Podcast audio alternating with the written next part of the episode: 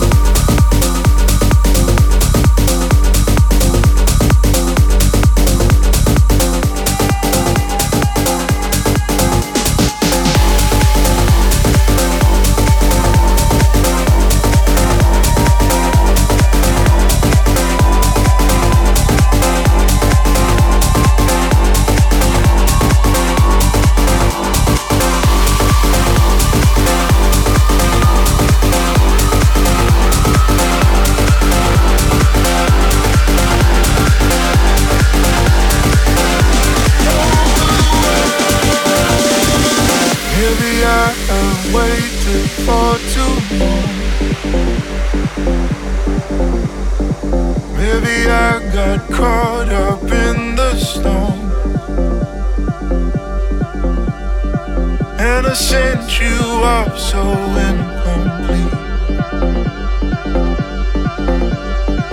Now your lonely call is haunting me.